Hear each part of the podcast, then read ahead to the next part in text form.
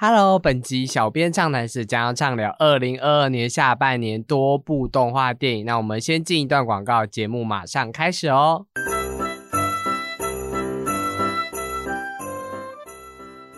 嘿嘿，趁着圣诞老公公还没来，先躲好。等到抓到他，我要带给小美看。哎咻哎咻，这个烟囱怎么那么窄呀？这家的小孩哦，原来是坏小孩啊！那要给的礼物是……哎，什么坏小孩？不要乱说话！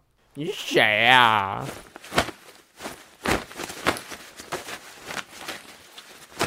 被我抓住了吼！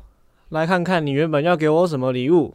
哎，这是《电视剧第五十三期杂志》Unreal Engine Five 虚幻引擎。革命性的创作新纪元将带领读者了解 Unreal Engine 5杂志内容，包含2022年算图软体使用大调查、产业人士分享未来趋势、U15 应用案例与教学。想跟上 U15 的潮流吗？快来购买本期杂志吧！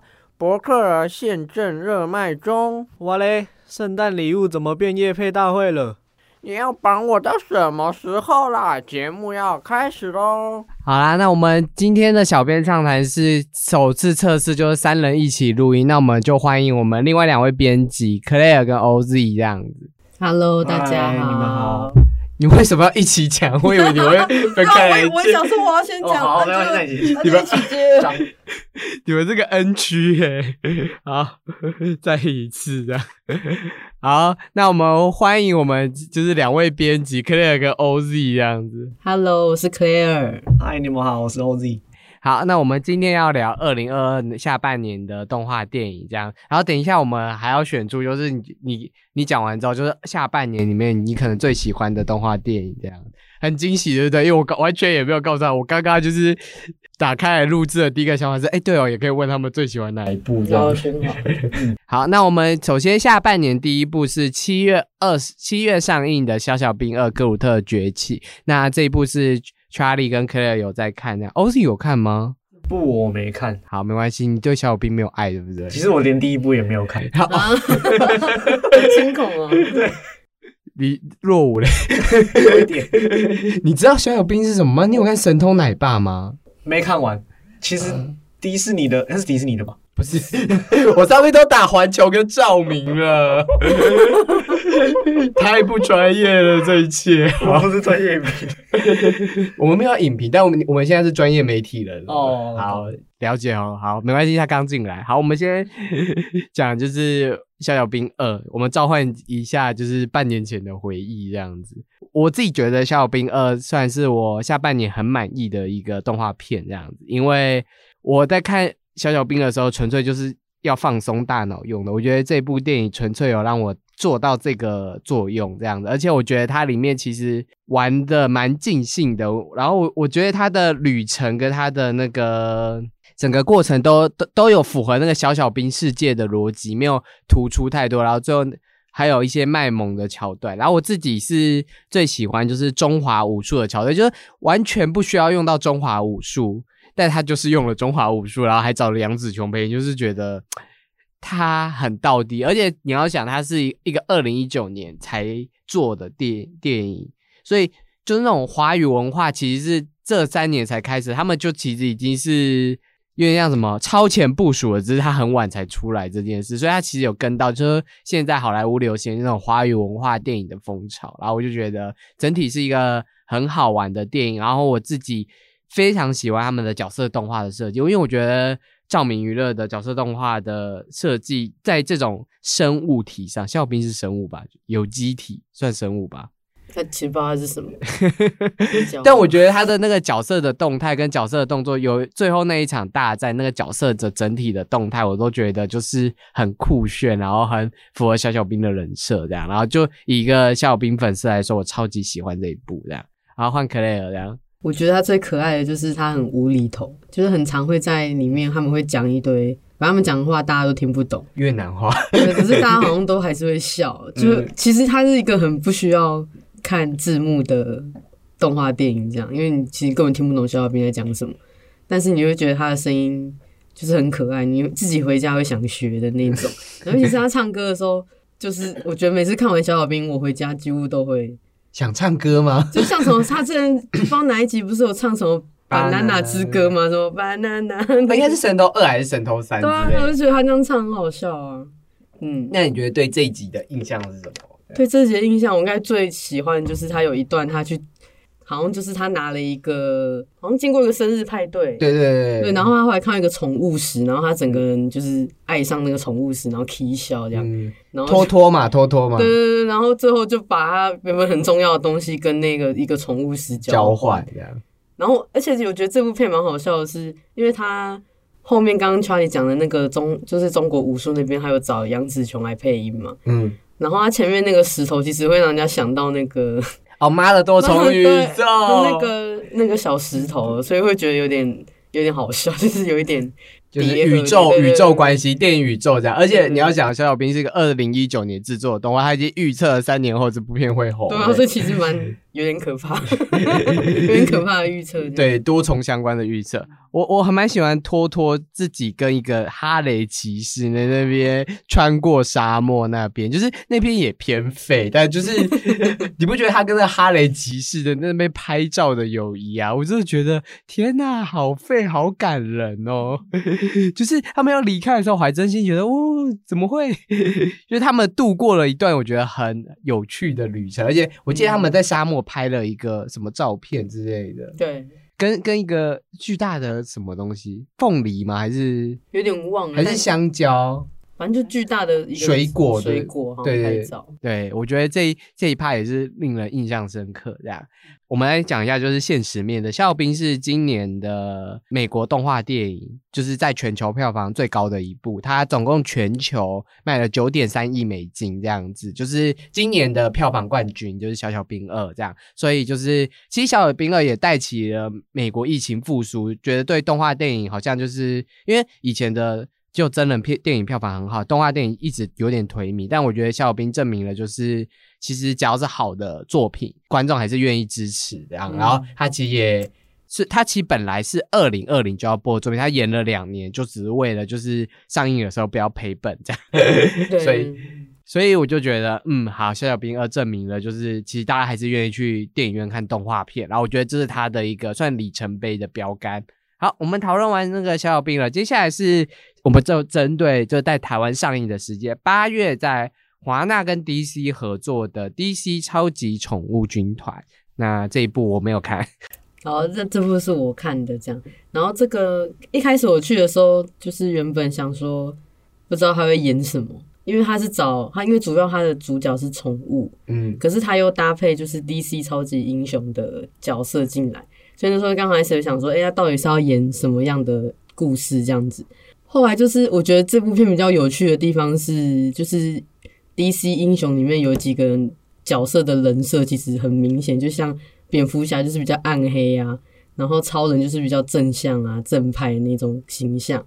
然后他那时候里面他们搭配的狗刚好性格都是蛮相符，就是跟主人蛮相符的。然后有一段我记得就是。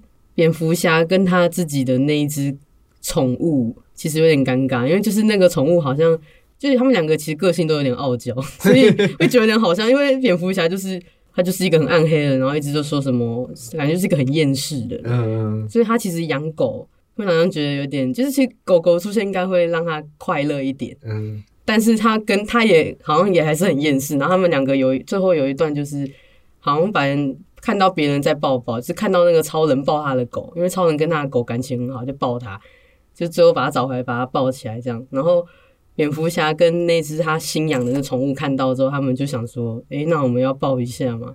他们就互看一下，然后最后。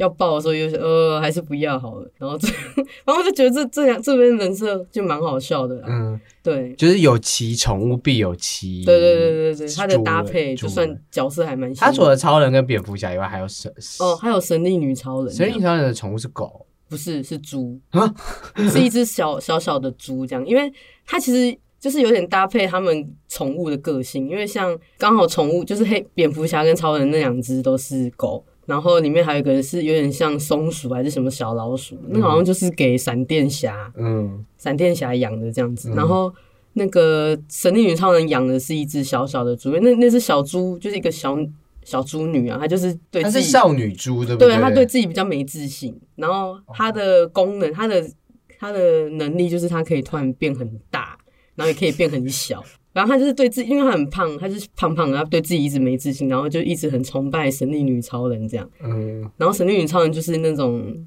很典型的那种很母爱的那种形女性的形象这样。可能他就就是他会鼓励那个小那是小猪，然后那小猪就是很喜欢他，就是就就是有点像。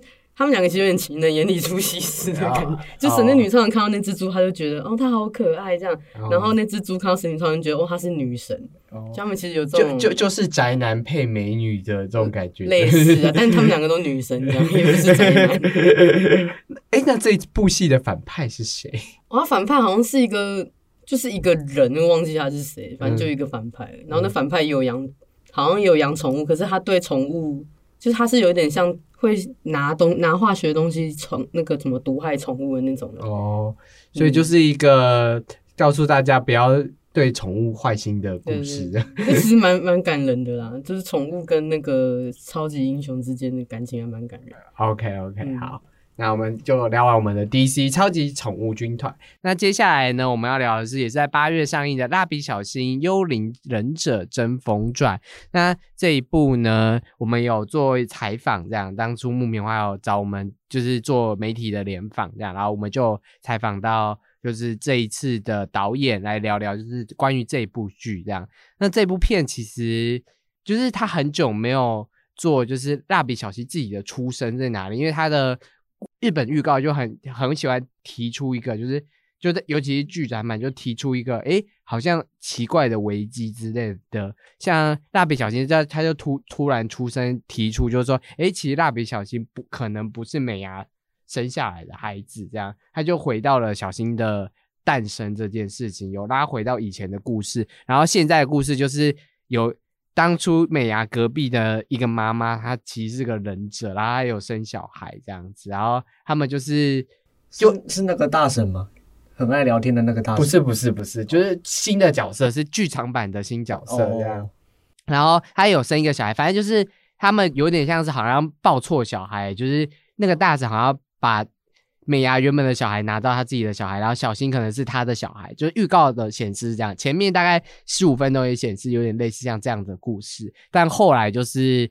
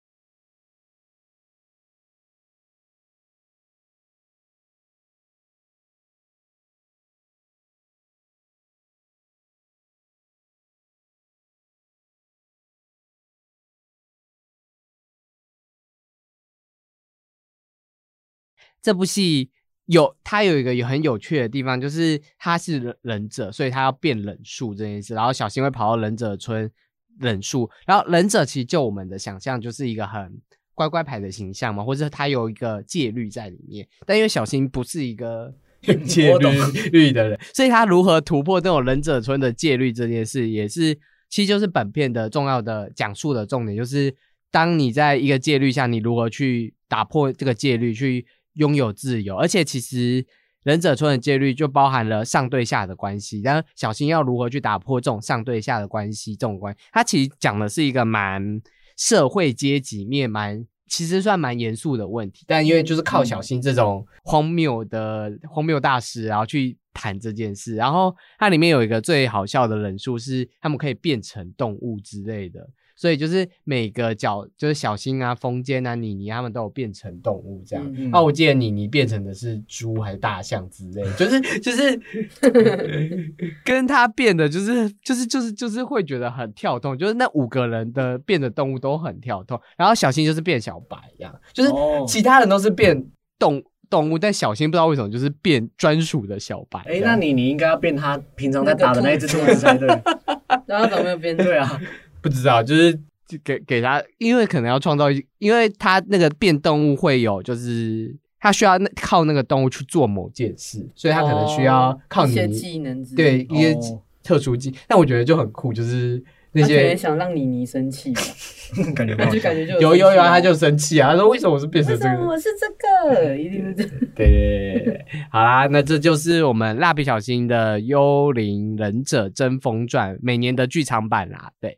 好，那接下来我们下一部也是剧场版，但它有点隔有一点时间的剧场版，然后它其实在台湾的票房佳绩也不错。那它就是《航海王》剧场版，红发哥吉瑞的这样。然后这部片台湾有破亿哦，就是蛮惊人的，蛮厉害。嗯，好，那这部片由我们 OZ 讲这样。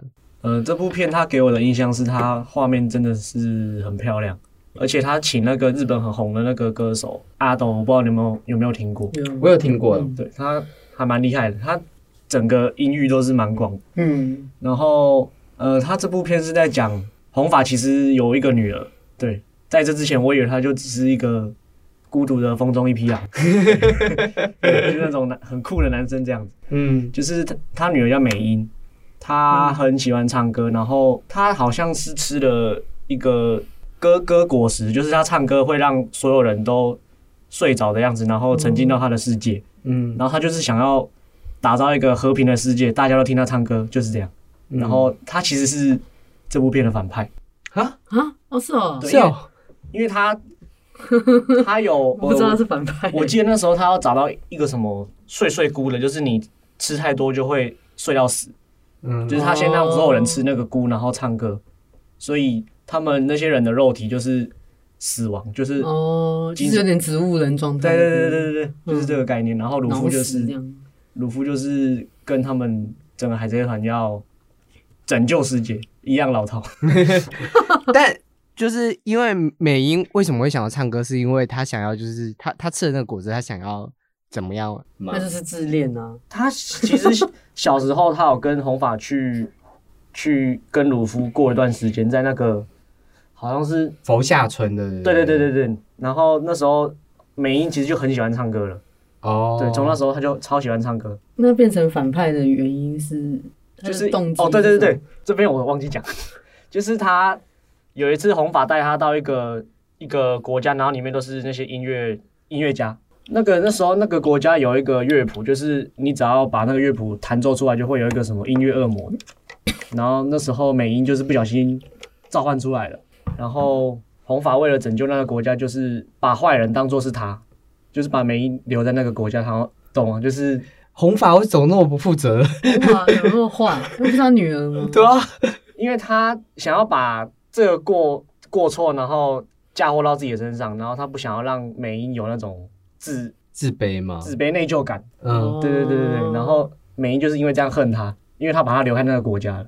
哦，对，就是红发做一个很白痴的事情，然后导致这一点。他可以，他可以跟他讲事实。对啊，就是就是，你知道，基本基本的电影就是那个人就永远不想就哦，因为我我因为基于我想要保护你的理由而不跟他讲，然后我就心想说，你其实可以跟他讲。对，为什么？为什么？就是就是很多电影都很喜欢搞这样。讲的那个人也不知道，他一直乱跑，你也没保护他。对啊，你刚还不是做了？对，还不是爱唱歌做的这件事情。而且最后那只恶魔还是出来。对啊，又出来第二次。里面播了几首歌啊？哎，唱了几首歌？呃，我记得好像一直在唱歌。哎，对，那时候我看的时候，我以为这是个音乐剧的动画。我真的一直在唱，真的很很长唱，大概隔十几分钟、二十分钟就开始唱一首，太扯了吧？这就跟迪士尼的音乐剧差不多啊，就跟《Let It Go》差不多啊，每大概每十分钟就要唱一首。你没有记得好像有七至少七首吧？还是几首忘记？那。因为我我有提朋友提到，就是他的视觉非常的华丽这件事，是因为表演的很精彩吗？还是是因为美音唱歌，他那个果实的关系，会有他把那个音符给具体化了。就是会到处都有音符这样，我记得是这样，就有点浮，就是浮在。好，反正反正就是很华丽的画面，然后一直在唱歌这样。哦，难怪会被别人形容是演唱会。对对，你知道因为那首歌红到什么吗？那首歌红到我没有我没有去看电影，但我会唱这首歌，我会听那首歌的啊。对，就是因为他在电影院都会播这首歌，他一直都排行榜啊。对啊，然后他就在日本那种 hit 榜里面这样，对啊，就很难不听到啦。然后这边再补充一下，他是。纪念二十五原作二十五周年的连载纪念，然后他在台湾的票房是第八名，他卖了一亿七千五百万这样，然后他在日本票房我记得也是前几前几名这样，因为他有他也是破百亿的日本动画片这样子，对。我想破百亿日本动画片 很正常，但是它是一个基础点啦，没有到很正常，但是它是一个基础点。没有破百亿就不叫动画片，太扯了！等下等下，本身言论，这个言论太扯。不是日本，你你这太扯，很多日本动画片都没有破百亿。好，那接下来下一步，我们我们九月其实有动画片是。重经典重译的《神隐少女》，但我觉得就是《神隐少女》聊烂了，我们应该也不会聊出新东西这样，所以我们就跳过。然后十月我们台湾有上映一部叫《孙行者传》，然后它是就是台湾自己制作。庄家修夫妻俩当导演，然后做了很多年的动画片这样子。然后我觉得就是因为我们其实有去参加特映这样子，那我们就请我先讲好，因为我是看过短片版这样子。虽然就以上就代表个人言论，但我觉得就是《孙行者传》的整个视觉其实它没有这么像是现在的好莱坞的视觉，它有点像十年前的视觉感这样，就是它有一些。不那么精致的贴图，我老实说，但我觉得它的模型跟动作都还不错。但我觉得就是因为那个没有很精致的贴图，会让整个角色设计的观感会有一点不是很好去享受它，因为我觉得它是。有一点难懂 的那种角色的视觉感的，他没有那么直觉。虽然他是讲孙悟空的故事这样，但我觉得他，我觉得角色可以琢磨的再极端一点，要么再写实一点，要么再可爱一点，就是他卡在一个蛮中间的地方，我觉得有一点可惜啦。但好，那因为我没有看整个故事，那就先请欧子，因为欧子有去看整个故事，那请他聊。对，那时候有去被请去特映，然后我看完的，觉得它是一部。偏向小孩子看的电影，就是可能是可以妈妈带着小孩去电影院看。它的剧情比较童趣一点，对不对？对，因为《西游记》已经被翻拍到烂掉。它的故事是哪一段？跟牛魔王打吗？还是他？我记得是悟空已经被驯化了，然后跟唐三藏准备去取经。哦。然后那时候好像是路上有遭遇一些困难还是什么的，他要去跟牛魔王。有红孩儿吗？反正就跟反派就是牛红孩儿跟牛魔王就对，好像只有哦，只有牛魔王，只有牛魔王哦，红孩儿没事是不是？对，那因为有点久了，有点忘记。然后因为剧情又比较卡，就是比较孩童一点这样。哎，庄家修导演他们夫妻俩大概跟林林总总的加起来，可能三到十个人做了制作，然后就花了六年这样子，所以要品质要要求到很高，真的有点难度啦。对，嗯，好。没关系，就是我觉得其实台湾人做动画其实都都蛮辛苦的，但我觉得就是要稍微琢磨一下你的剧情，跟稍微琢磨一下，因为我觉得其实看动画最终大家还是在享受剧情这样子。我觉得现在台湾电影的动画电影要对老少咸宜这件事要打一个蛮奇妙的事情，是因为现在小孩子真的是想看这么童趣的东西嘛？因为你看现在小孩子都喜欢看《咒术回战》。间谍加加酒这种东西，可是你知道，纵使是回来间谍加酒，其实是蛮有蛮成人的东西的在里面，它有一些成人的打斗跟成人的打架在里面，所以如果你的东西没有做到那样子的话，其实不太算老少咸宜的。我觉得现代，尤其是现代的小孩子被喂食这么多东西，你不要，我觉得很多台湾动画是不要再把就是很幼稚的东西当老少咸宜，我觉得要想办法去做的是刺激的冒险。小孩子其实会也会喜欢看刺激冒险，就算他有一点。打斗，我觉得打斗不要见血就好就好了。我觉得你还是要多做一些刺激的冒险，而不是哦，我做一个很童趣的搞笑。我觉得这是创作者自己本身可能要再领悟到一点。如果要做电影的话，如果要带人去看的话，除了这种冒险以外，你的情感面一定要很浓，这个家庭的紧密度要很浓，你才能可以感动到成人，不然成人就觉得我就是好无聊，就是给小孩看。对对，像我觉得《间谍加加九》跟《咒术回战》，就是它还是有很成人的情感元素在里面，那那那个家人的爱之类的，但是他们互勾心机的部分，我觉得它其实多少动画那些童趣的动画里，还是会包含一点成人的元素才会好看。就是我自己觉，我个人啊，Charlie 个人的。体悟这样，就我没有在影射谁，我觉得创作者都很辛苦，都很棒，但我觉得适时的，就是减减一些，我觉得比较成熟的建议，会让这个创作会更好。这样，好，那接下来呢，我们要来聊聊的是，一样在十月底上映的是汤浅正明导演执导的日本动画电影《犬王》，你们有看过《犬王》吗？没有。可恶！你们是不是动画人？好了，汤浅证明，我觉得是很多动画导，是很多动画人心目中的神神的动画导演，因为他就是他以前的作品《别对印象岩出手》《恶魔人》都是疯狂至极的动画导演，这样就是他就是以疯狂的动态著称，他的动态会很浮夸，拉的很浮夸，然后他的视觉会很华丽，这样。然后我觉得《犬王》就是这样子性格的动画片，然后我觉得是。汤浅证明，因为我觉得以前的汤浅证明的动画片比较没有这么多商业的元素在里面，就是一个刺激的冒险之类的。我觉得它比较接近，比较没有这么多商业感在里面。我是说它的动画电影，但我觉得犬王跟他上一部作品都蛮有成熟的商业的影子在，因为像犬王其实有很制式的三幕剧的结构，然后也有很制式的一个友情的冒险，它怎么推展的这样。然后他又请到野木雅纪子帮他写剧本，野木雅纪子就是月薪娇妻的编剧这样。然后还有乒乓的作者角色松本大雅负责角色设计，然后还邀请到花束般的恋爱的音乐人帮他写剧中的音乐这样。然后这部剧其实也是音乐歌舞剧，它讲的是一个能乐译者，其实就是日本的传统音乐的人的拳王，跟一个琵琶法师，琵琶法师也是日本传统音乐的那种东西。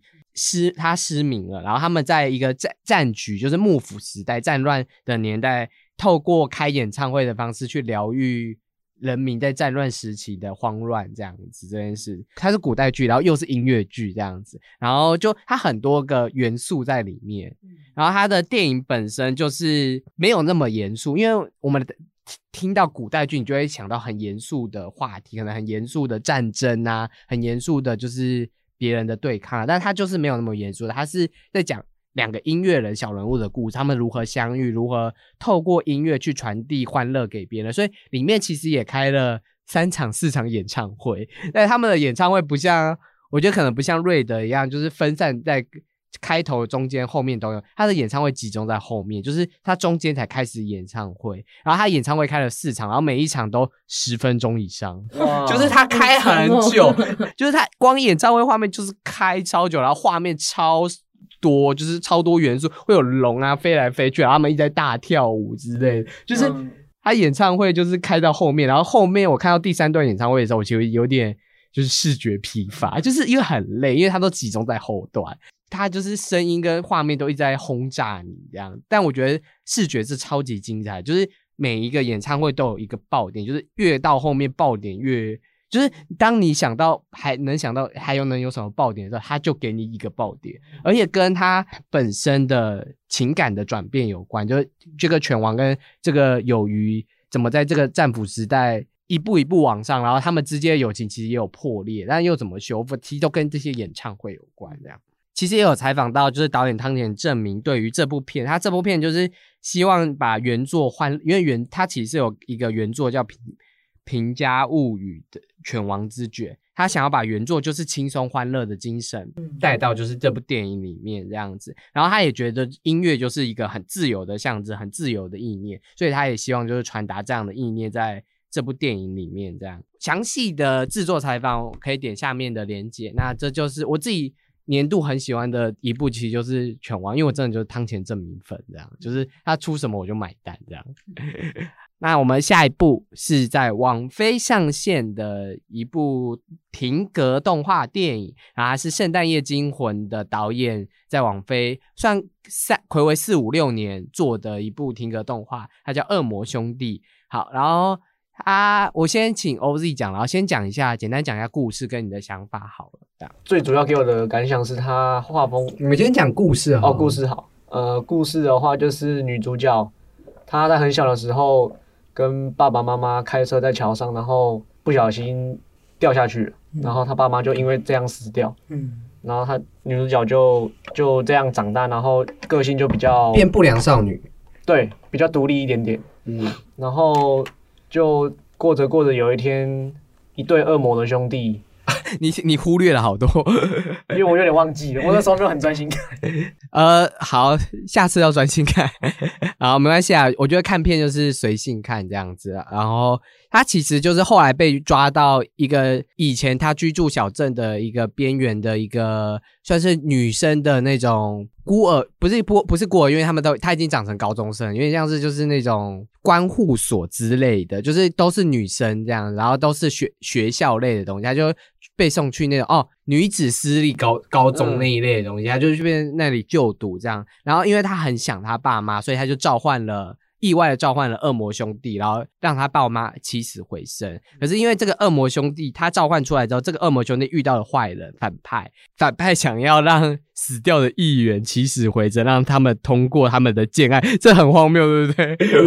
怎么接这种这么这么政治的议题？对，这种政治议题非常荒谬，但他就是这样做。然后接下来他们就是要去阻止，就是死掉，就是议员案通过，因为那个议员案通过，他们的小镇就会变成就会变成那种关护所，就是反正就是他会让这个城市一直没有发展，因为那个城市已经就是。大人都去外面外，小孩子都去外面工作，只剩下老人跟小孩。然后你知道听起来，整体听起来是很有社会性议题里面，对不对？因为他的编剧是乔登皮尔，是布呃二十的编剧，他在里面也就是配他跟他的在那个什什么的搭档，就是在一个搞笑节目的搭档，就是他们有配《玩具总动员四》的那个两只娃娃。然后他们也在《恶魔兄弟》配两个那个两个恶魔兄弟这样子，然后它就是一个很酷的停格动画这样，然后它的剧情看似童趣，我我刚刚可以讲它的剧情真的是童趣，因为它很多解决方案都是蛮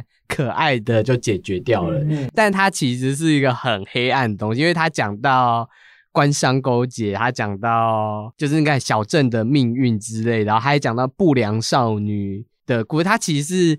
勾结了很多黑暗层面的背景故事，但他用一个很可爱、很童趣的方式去很轻盈的讲这个故事，这样。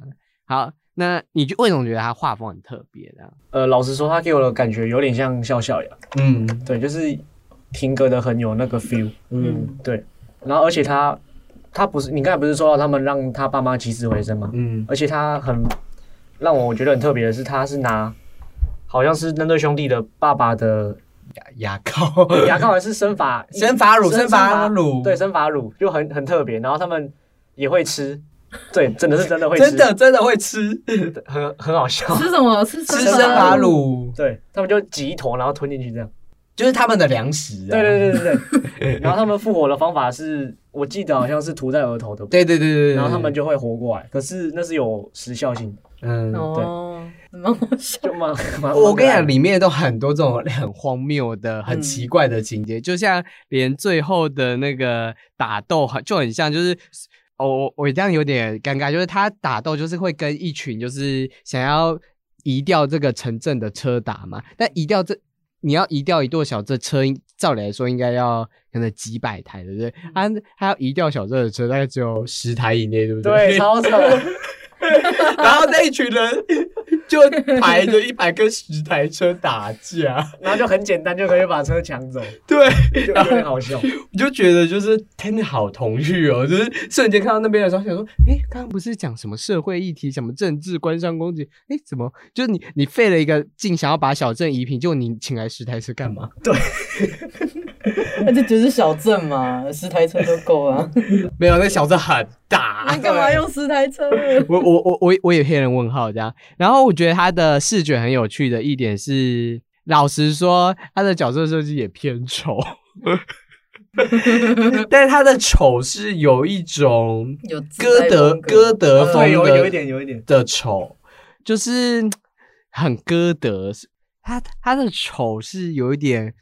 你有没有觉得是一种怪美的感觉？对，而且那个女主角的服装也很哥德风，就是朋克类的，朋克歌的歌德朋克之类的。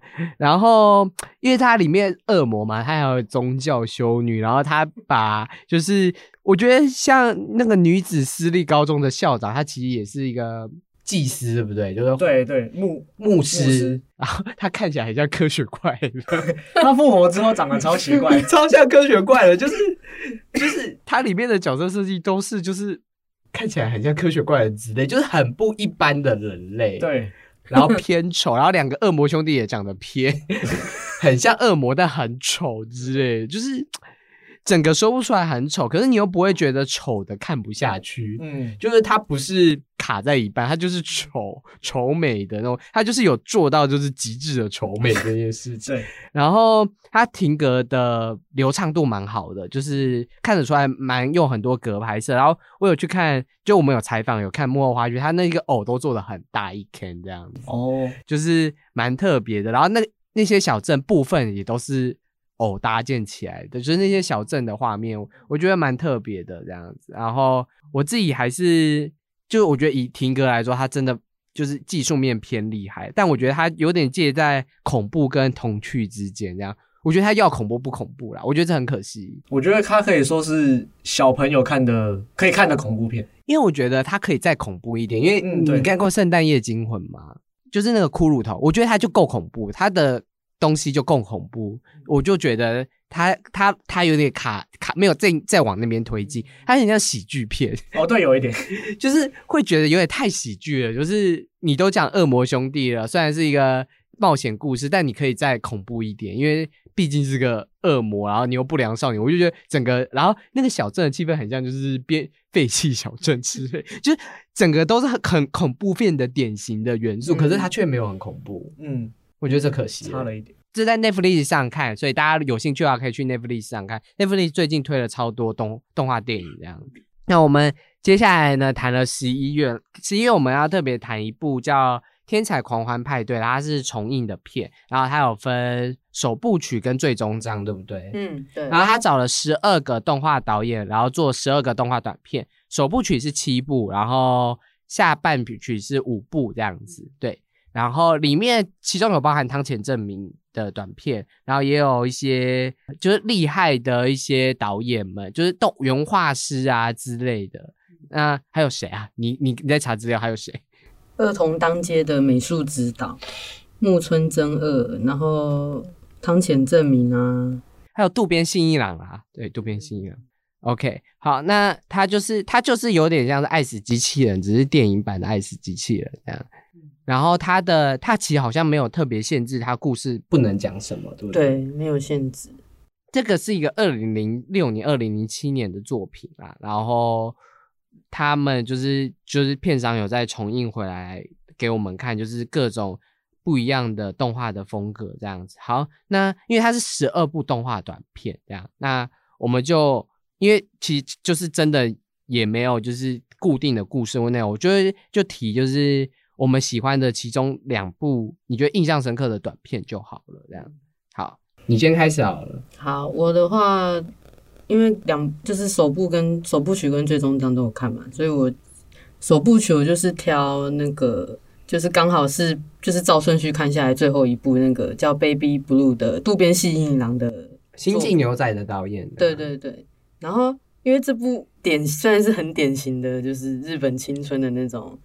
校园爱情那种动画的感觉，但有没有很像言景剧？有 一点是，就是有点被打动，就是什么两个两个一男一女一男一女啊，然后就想说哦，那我们去翘课，就是其实就蛮言景剧，对对对，就好像很爱翘课之类。对，他们去翘课啊，然后去冒险啊，然后就是要冒要面对分离啊，嗯，然后他们两个的友谊要怎么继续啊之类的。然后我觉得他有一段就是最。我有被感动到，就是他们在放烟火的那一幕，很结局的。对，就是在结局的时候，就是有放烟火的桥段。哎，不是放烟火，就是他手上拿的仙仙女棒。然后就是他这样闪过去，可是他那画面就是，我觉得他就是刻意不把那个慢动作，对他刻意不把那个烟火拍，就是手那个手上拿的那个仙女棒的，就是直接拍。对对，他不想直接拍，可是他就是他慢慢的模糊掉这样子。我就觉得哦天哪，就是这段就是有触动到我这样。因为，因为他他们其实是一个遗憾啦，就是他们相处这一对男女的相处，然后他们一个男的要走了，然后他们的遗憾，他们可能曾经过去的那些情感不一定是友情之类，然后最后凝结在那个烟火上面这样。好，那你后章后篇喜欢的是？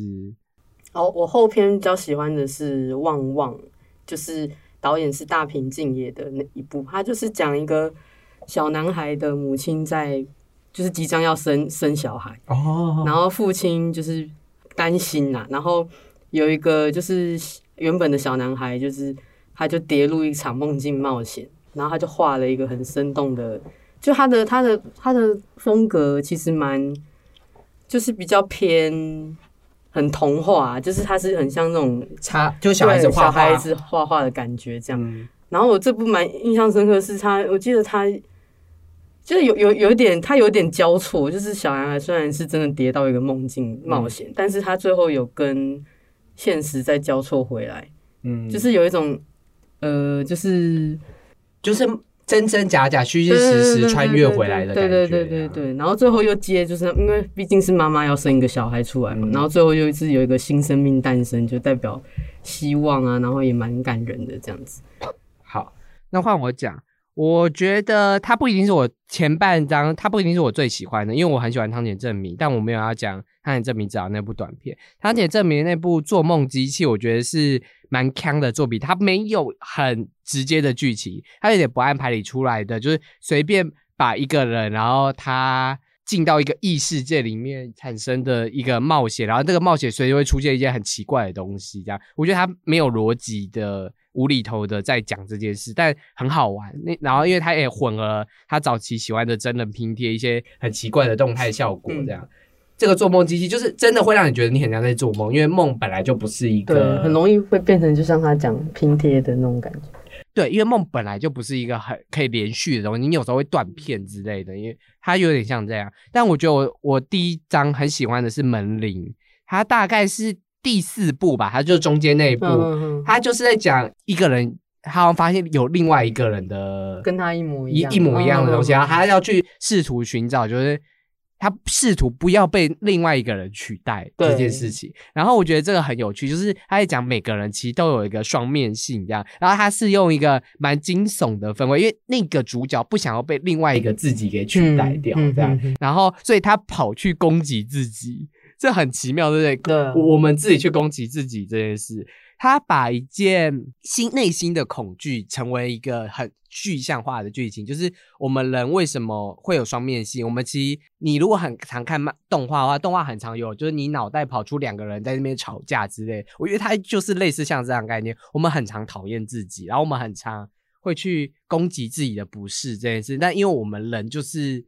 脑袋就是个很奇怪的东西，就是会有讨厌自己的想法，然后那种对于陌生自己的恐惧，因为好像你不是你这件事情。我觉得这部片讲了这件事情，然后结局那有点像开放式的暧昧不明。我觉得它也是对陌生自己恐惧的一个彰显，这样。然后我自己很喜欢这个概念被具象化成一个蛮惊悚的、很棒的一个概念的想法，这样。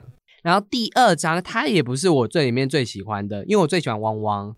然后，但我觉得它是很有趣的一个概念，是第一章，你还记得它叫嘎啦，就是他在讲不知道哪里的森林的居民，然后再办一个仪式派对之类的，然后要播音乐，就前面他就是在播那个仪仪式之类，然后那个仪式之壮烈，你会觉得就这个仪式很磅礴，然后很像就是。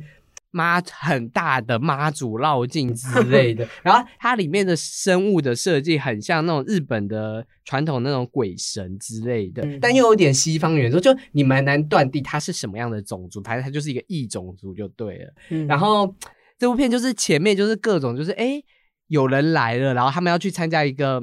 祭典之类，然后这个祭典的元素是什么？然后你又会觉得它融合了日本神明的元素，又有融合一点西方神话的元素在里面，就你很难想象那个祭典到底是怎。嗯，他做了一个东西混合的祭典，然后他音乐也超级磅礴，就是超级大声这样。然后结果结局发现这个祭典其实只是人类某一个小事情的时候，我觉得那个反差感之大，就是对，好像说每。某个人的大事其实是另外一个人的小事。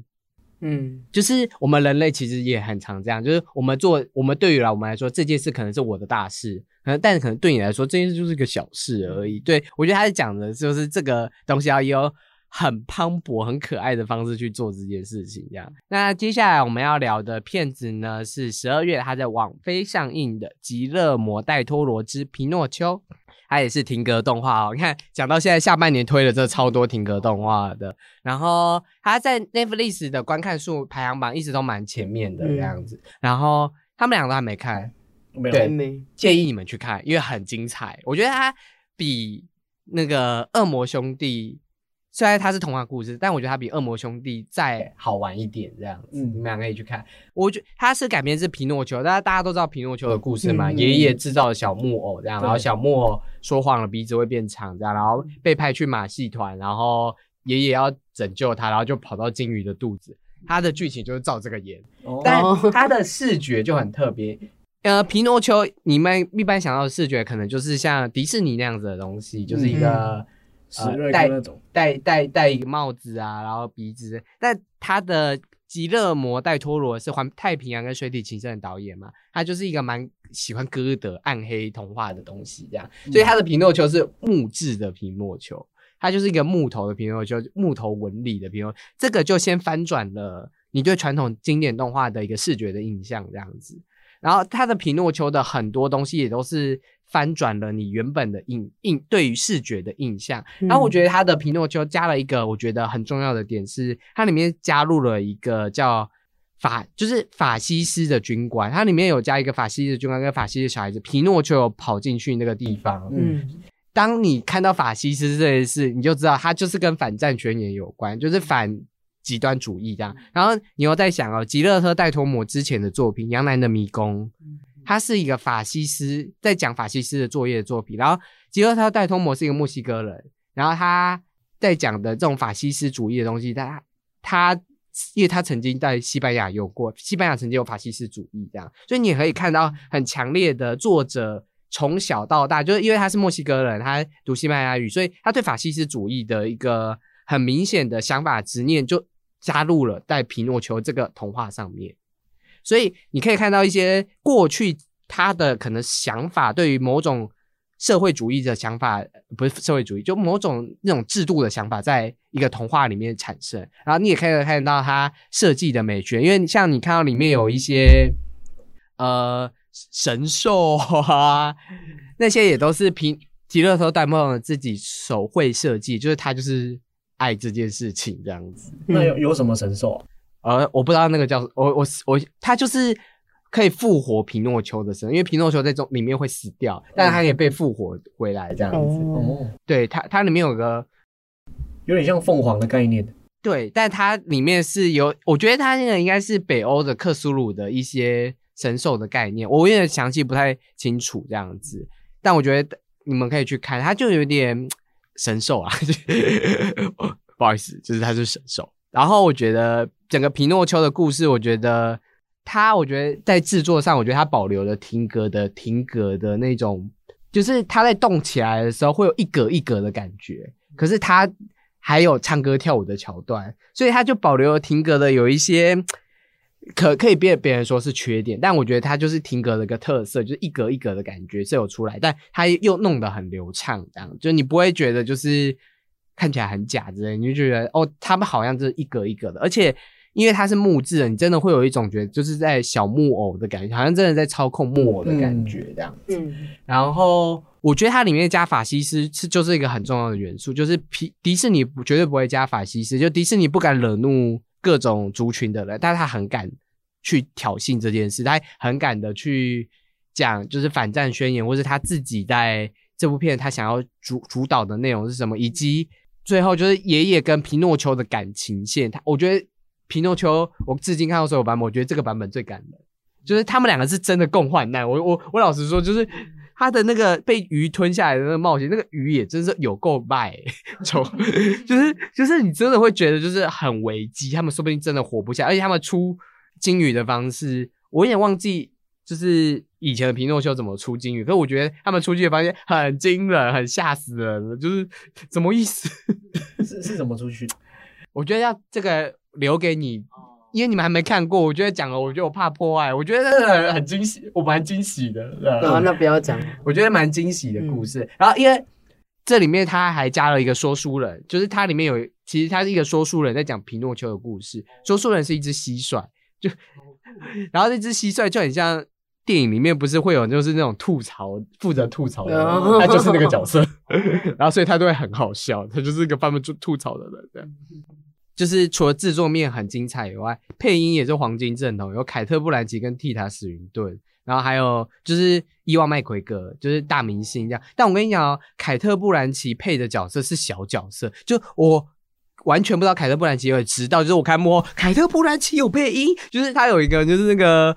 专门为这部电影做那个幕后特辑，这样，因为他他们很精彩。我就看到凯特·布兰奇，我心想你有配音，你配谁？然后我看到蒂塔·史云顿的时候，配音的那个角色，我想哦，很适合蒂塔·史云顿这样，就是，然后就是有些角色就是真的觉得，看这个小角色为什么要找大明星来配音啊？但就是因为杰瑞多·戴托姆就是有这个这个卖力这样，然后他其实也很，其实他一直都有在推动画，Netflix 跟他合作了很多。动画片是他们的，他的墨西哥动画工作室做的。然后他本身就是一个爱从小就是被动漫喂养长大的人。如果很熟悉他的人，应该会知道他很喜欢日本动漫，他对动画很爱这样，所以他有在扶持就是自己的墨西哥动画工作室。虽然这部作品是美国的动画工作室主导的，但是他其实有让墨西哥动画工作室加入，让他们就是。在动画的技术上互相扶持，然后详细可以看那个幕后特辑。我觉得幕后特辑看完之后，你就会觉得做停格动画的人都是疯子，一格一格都是偏疯这样。OK，好，你们两个记得去看，因为我觉得明年就是奥斯今年的奥斯卡，嗯，他应该会是得奖者。我感觉应该蛮好看，因为他我看另外一个，可是不是动画，是叫《真奇贵》。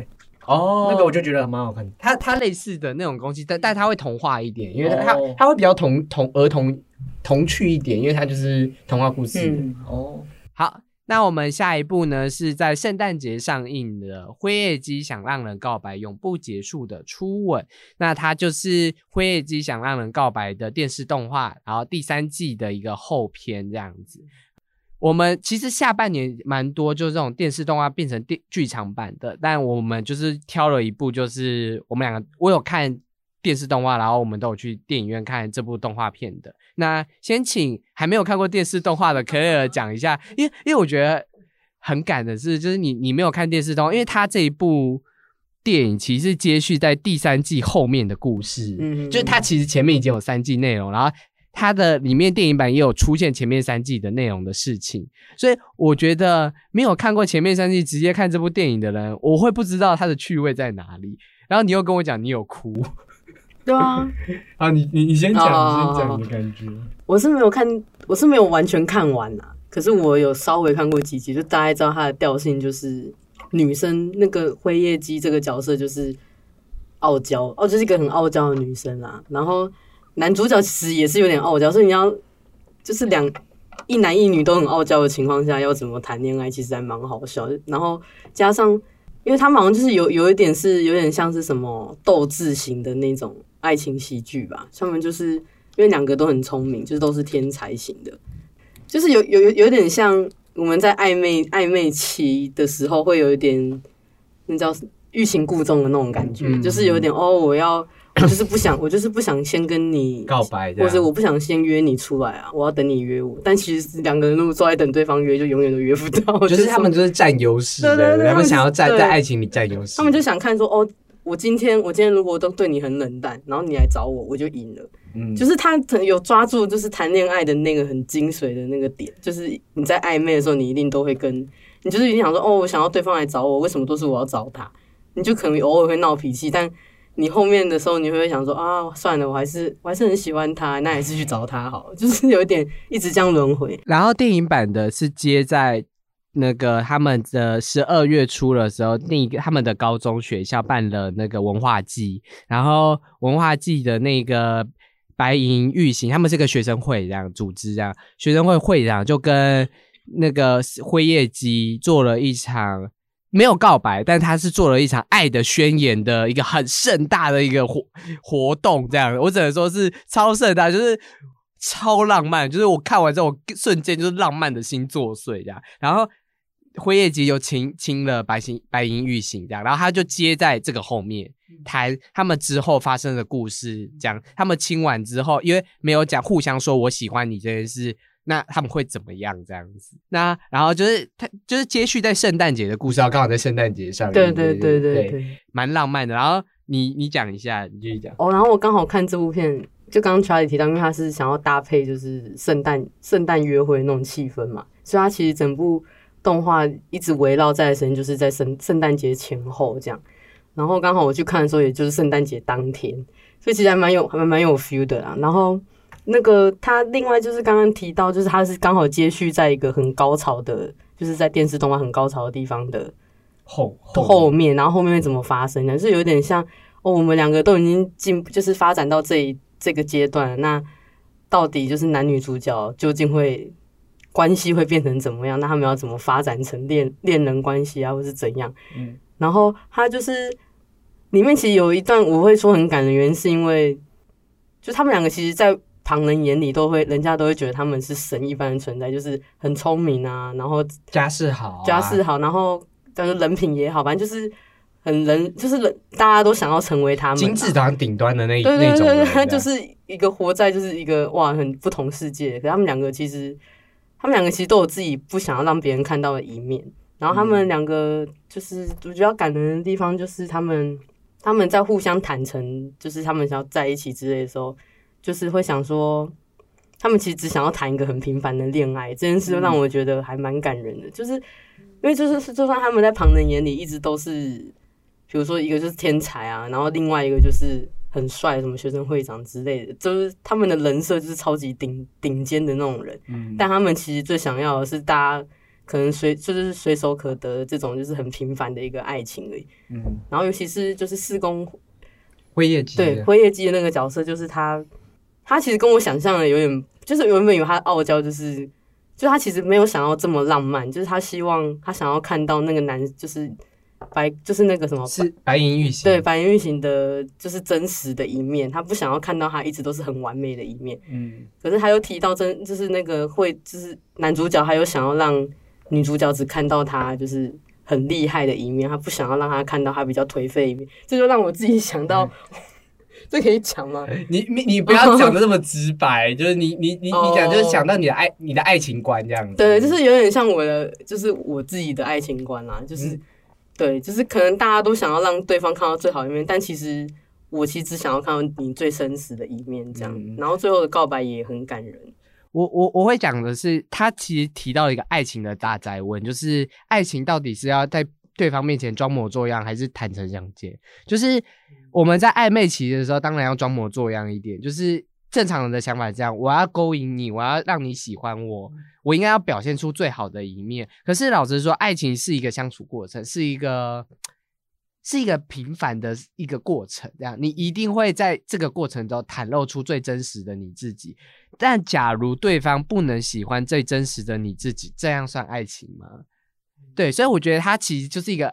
我觉得这部片之所以感人，就是它真的切中了爱情的一个最核心的东西，就是爱情就是要真实的两个人真的坦诚相见，看到彼此的缺点。因为我老实说，就是我们在我的爱情的世界里面，就是你如果真的没有像你如果就是没有看到对方的缺点的话，就是这这你你会觉得你会跟一个假人谈恋爱之类的。然后，但你真的缺点。你你一定会很害怕，你真的缺点曝光之后，对方会不会喜欢你？因为说不定这个缺点就很耻之类的，就是，假如你就是一个爱挖鼻孔的，爱放屁的，然后然后然后对方就看到你这个缺点，然后你就会觉得说，嗯，他会不会因为爱挖鼻孔跟你分手？然后你你别人问你怎么分手，因为爱挖鼻孔。好傻眼！我刚刚在举例，你听得懂这个这是个例子吗？听得懂，反正就是这样。所以我觉得这部片切入了一个，就是我觉得很难得会有人真的讨论到爱情的真实性的问题，就是在一场超级浪漫的告的场面之后，我们之所以会想要跟你在一起，最还最重要还是我还想看到你最真实的一面。这个真实的一面，你要怎么向我去去曝光这件事？但会希望看到本身，我觉得就已经是真的，就是爱死对方这件事情了。对，所以我就觉得他们两个就是真的爱到一个很不可思议的地步。然后换我讲，就我觉得很感人的地方是，我很喜欢灰夜姬一人分饰三四角的那个地方，这样子，就是这种东西通常都是动画很常出现，就是你人人脑就很多纠结的心情，然后他就会分饰成不同样子的角色在互相吵架，然后灰夜姬真的在现实中变成那些角色，就是他的那个分裂的奇怪有真实出现他的。形人生的形态里面，然后我觉得这件事是做的很好的，是因为他让灰夜姬在傲娇上面做了一个大转变，她就变成了彻底的腹黑女生，是吧？是腹黑吧？然后我觉得这个形态的转变，反而让整个故事开始有了不一样的发展。就你一直以来都是你这样的，你突然变成另外一个人，嗯，这件事情会让别人有所。更一定会让你喜欢的人有所奇怪的感觉，但我觉得这件事情就是里面所说的真实的自己是什么。灰夜姬真实的自己就是这个样子，所以他讲了一句我觉得很好笑，就是他他讲了一句，就是他脱下了面具。我这一点我超级感人的，就是我们人生在世界上真的就是在戴面具，然后他为了让就是喜欢的人去喜欢自己，他选择脱下面具。我觉得这个行动超勇敢、超浪漫。超感人，然后超平凡。这其实是一个，然后说不是一个什么多轰轰烈烈的事，它其实是一个很平凡的事。你要愿意去卸下，它有点像是卸下心房的另外一个具象化的反应这样子。所以我觉得，就是这部片真的把这个难关、这个爱情的纠结的复杂点错出来了。当当我们这样讲，你以为它是个很从众的剧啊？不，它是个喜剧。还是 很多爆笑的点，这样就是很多搞笑的点，例如送圣圣诞礼物的时候，你送一个高级的女生监狱，对，就是类似像这种就是偏荒谬的笑点还是有的，所以就是我觉得啊，因为它现在还在上映。就是如果你已经有一个暧昧对象的话，看 约这部就对，对不对？可以，是不是？是不是？约这部就会就就直接告白了。去顺便也看一下爱情观有没有相相符。对啊，对啊，对啊。但如果你是单身狗，没关系，你就看一下，然后被闪瞎一下。就看一下，然后想哦，我想谈恋爱。对我我看看完这部会真的会相信恋爱这件事情。就就算你之前被伤的多深怎么样，我觉得它会让你重拾对恋爱的勇气跟信心，这样。好，我觉得我们这部好像聊有点太久，因为因为我们两个人可能对对爱情就是很 有很有深深入的想法。好，那最后一部呢是在十二月三十一号上映的《邪猫剑客二》，它是梦工厂制作，环球发的，然后它是《邪猫剑客》的。续集隔了十几年的续集，耶，超扯的，就是为什么他还要做？你们蛮惊讶的，那个时候消息出来的时候，《邪猫剑客》是史瑞克的其中一个角色，然后《邪猫剑客一》本来就很有趣，所以他就出了第二集，然后两集都有看。第一集的动画画风就还蛮特别的，嗯，第二集的动画画风我觉得有玩的更开，就是他有把那种漫画那种状况线。不是什么状况线，就是漫画的那种那种线线感。哦，线条线条感放在里面，然后它有很多这种二 D 的效果，直接贴在三 D 动画上面，就很蜘蛛人新宇宙类似那样子的东西。但我觉得他有做出他自己前猫剑客的更卡慢一更卡通感的一点风格。他好像没那么明显的对对对，他是我觉得他的线条感在是会比较像漫画一点这样子，比较可爱一点的那种风格，会比较会比较像是。可爱一点的那种风格，这样。然后《邪猫剑客》其实史瑞克系列啊，不止《邪猫剑客》，都是吐吐槽童话文明的东西，他们会吐槽各种？《邪猫剑客二》也很爱吐槽各种。然后它里面有加入了一个猫。狗狗的角色，就我们要也是猫咪队，就是猫猫咪队伍有一只邪猫跟他的有点像女朋友的跟死敌的部分，然后还有一只狗狗，就是猫狗混在一个队伍里面，然后比可爱的。然后它就有他其实有卖萌，但它也有很多，因为邪猫剑客是打斗类似打斗的戏份，它很多打斗戏，而且它的打斗戏我都觉得超好看，就是它的。分镜啊，他的那个鱼眼镜头，我觉得设计的非常好。他打斗戏就是好看到，我会觉得我会想要转就是倒带回去再看一次的那种打斗戏。我觉得只看打斗戏它蛮精彩，就是文戏就是嗯很还好，对，一直很想要看他打斗戏。然后他最后有一个大混战，大概是三三四方对敌。在那边抢一个东西这样子，然后我就觉得哦，那个也是偏精彩，因为那一场打斗戏真的是我史上看到最去年我觉得最精彩的大乱斗之一这样。然后他的故事很简单，就是邪那只邪猫有九九条命嘛，但是它的它使用完八条命了，所以它剩下 一条命这样，然后就躲在一个就是养狗的养猫养狗的地方这样子，然后就是要躲避一下他的那个江湖要他要退隐江湖这样，但是他后来发现有一个许愿星可以。实现你的愿望，像七龙珠一样可以实现你的愿望，他就决定重出江湖，然后许下就是又有九条命的愿望之类的。然后当然想要许愿，一定有一堆就是反派啊，不是反派啊，也想要抢抢这个许愿星。他们就是很我觉得蛮经典的童话故事的东西。但我跟你讲，它的结局是也是翻了，就是这个经典套路的一角这样子。就它其实就是一直在翻转。经典童话套路这这一类，然后我觉得它动画风格非常之精彩，是我觉得去年可以排前几。我觉得奥斯卡，我觉得他有机会入围，很高的机会，因为我觉得他动画视觉非常非常的有特色，而且我们一直说蜘蛛人新宇宙，可我一直觉得他其实有跳出那个特色，因为他更卡通一点，他有抓到那个感觉这样。然后我觉得。它各方面除了文戏以外，我觉得各方面都很精彩，因为而且他文戏很不不多，他蛮节奏蛮快的，所以我会觉得就是那那个地方可是蛮。可以忽略，然后我我嫌弃他笑话可以再低级一点哦，因为他他他可能为了给小孩子看，没有再这么低级，所以我觉得他可以再低级一点，我会觉得大人会看的会更开心，因为他很多成，他其实也已经塞了一些成人笑话了，然后我看的时候我是有笑的，但我觉得我甚至到周边的大人都没有笑，所以我就会觉得说是我是我他们太严肃，是他们太严肃了吧，还是我自己太？内心太太有童趣了。刚下班，没有那时候在上班哎，我在看特映哎。好啦，那之后我也会写，就我因为我觉得这部片很好看，所以之后应该也会写相关报道这样。那这就是今年二零二二年下半年的动画电影啊。好，三位编辑要来讲一下，就是讲那么多，看了那么多，最喜欢的一部这样。OZ 先好了，呃，因为我自己看的比较少，所以应该会选《海贼王》《航海王》。对，嗯。有爽到哈，有有爽到，真的听歌真的很蛮爽的。好，对，爱你。换我，我的话我就是选迷你网红十倍秀啊，啊真的？哎，你你跟我想的不一样哎，为什么？那你以为我会选什么？我不知道，我以为你会选辉夜姬之类的。因为我觉得迷你网红十倍秀有打破，就是我对就是就是哦，这样也可以算动画片，因为它其实有真的真人跟动画结合的很好。嗯。然后加上它的故事也是蛮有趣，然后也是有一些意，就是意寓意在，所以我觉得还蛮好看的。这样好，因为我是这里面应该看最多动画的人，这样。然后我其实挣扎了很多，我我我内心最喜欢的是两部，一部是小小兵二，因为它就是我的 guilty pressure，就是。我我不敢跟别人说，就是我好爱小小兵哥，但我内心就会心想说，跟小小兵哥很很爽哎，你不觉得很可爱吗？就我会我我会内心觉得这是我自己个个人会觉得我看他很开心的片子这样子，然后。另外一部也是我自己觉得是我个人看的很开心的，就是《辉夜姬》也想让告白，因为我三季动画都很喜欢。